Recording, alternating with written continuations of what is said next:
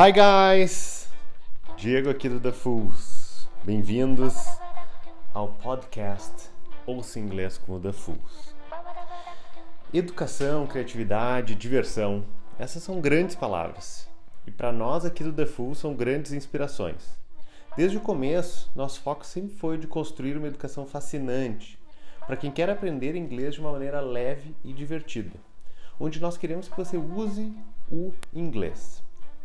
Começamos nossas imersões no final de 2012 e desde então já ajudamos milhares de, de pessoas a se desenvolver no idioma e alcançar seus objetivos. Hoje começamos um novo projeto, na tentativa de estar mais presente no seu dia a dia e te ajudar a desenvolver as habilidades necessárias para alcançar a fluência no idioma. Estuda enquanto aprende sobre novas culturas, desenvolve novas habilidades e recebe dicas de bem-estar. São podcasts semanais com conteúdo em inglês toda semana onde você ouve, aprende e pratica inglês de maneira leve, divertida e fascinante. Nesse episódio, iremos iniciar com uma técnica japonesa para encontrarmos nosso propósito na vida, chamada Ikigai. É um episódio prático onde você pode ou só ouvir ou ouvir e participar junto, fazendo a mandala Ikigai para encontrar seu propósito. Ouça inglês com o The Fools. Use your English. Your journey starts right now. Hello, everyone. Welcome to the Ikigai workshop. Today, we're going to go straight to the exercise part. Okay? So, all you're going to need for this exercise is two simple things. Number one, a piece of paper, and number two, a large wooden pencil. Actually, forget about it. Just a pen, it's okay. All right? Having this material with you, you're going to write a list of five items, five things actually, actions that you love doing. What do you love doing? What are the things that when you do, time stops and you're really enjoying it? After you finish that, go for the second list. The second list is five items, five things, actions that you're good at that you're very good at.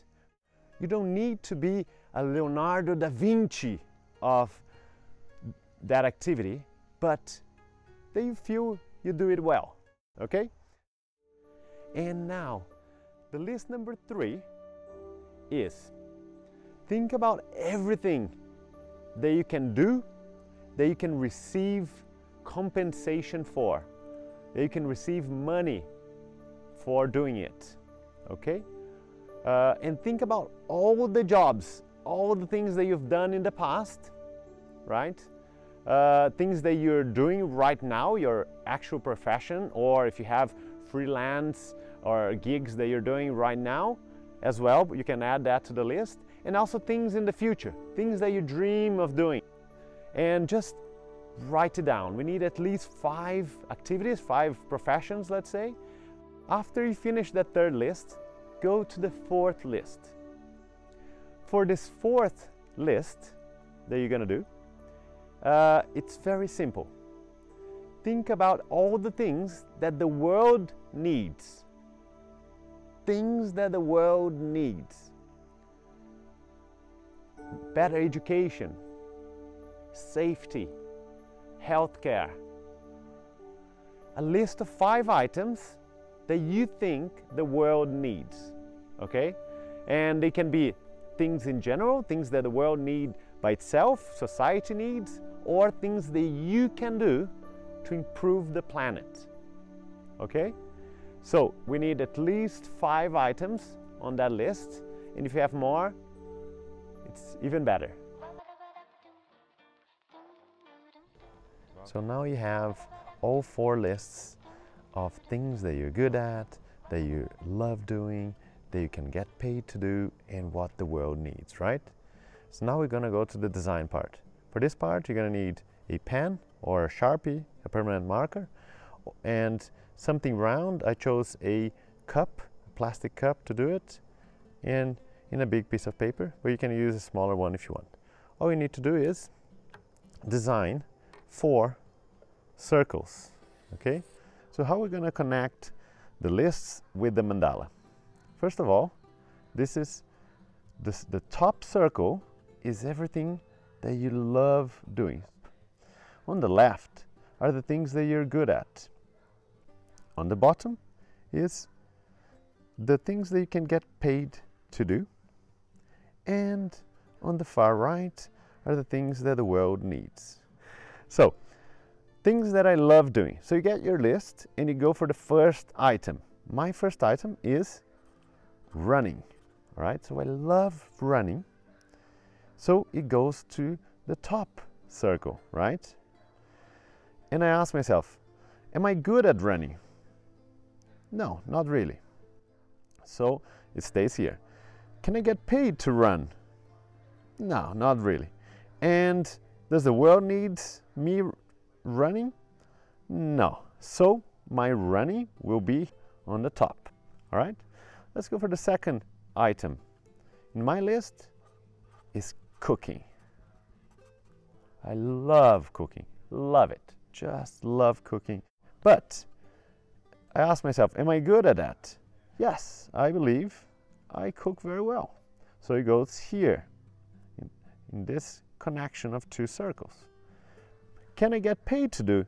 Yes. In a matter of fact, I already did. I used to work in a restaurant. And does the world need me to cook? Maybe not. And then you keep on asking the questions to all the items in all of your lists. And each item you get, you ask everything that I did here before. Okay? So, my recommendation to you is take uh, at least 10 to 50 minutes to complete this exercise. You can do a little meditation beforehand and have a very clear view of your mandala. Everything that you wrote in the center is your ikigai. This is your purpose in life. This is the thing that you should invest time and energy in pursuit of that. But if you haven't, there is any item that is in the center here, it's okay. It's pretty normal. So what you have to do is, this is a map for you to start aiming and start looking towards finding your Ikigai. And to finalize, this Ikigai mandala is something alive. It's not something stuck. One, you, you do it once and it, that's it. No, it's something alive, keeps changing. My recommendation is do it once a year. Every year, choose a date where you do your Ikigai mandala.